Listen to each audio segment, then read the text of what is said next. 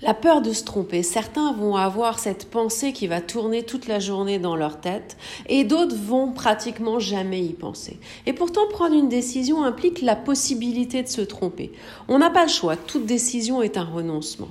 On prend forcément la bonne décision, même si en réalité, il n'y a pas de bonne ou de mauvaise décision, mais simplement une décision prise à un moment T, avec des critères et l'environnement de ce moment.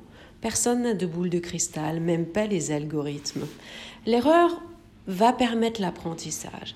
Je cite souvent l'exemple du skieur amateur. Lors d'une semaine au ski, il peut skier toute la semaine de façon confortable, sans vouloir faire de performance ni prendre de risques.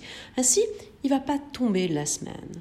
Mais ça voudra aussi dire qu'il a skié sans faire de progrès. La chute ou les chutes lui auraient permis un nouvel apprentissage. La chute, bien entendu, est une erreur qui permet de montrer qu'il a tenté quelque chose.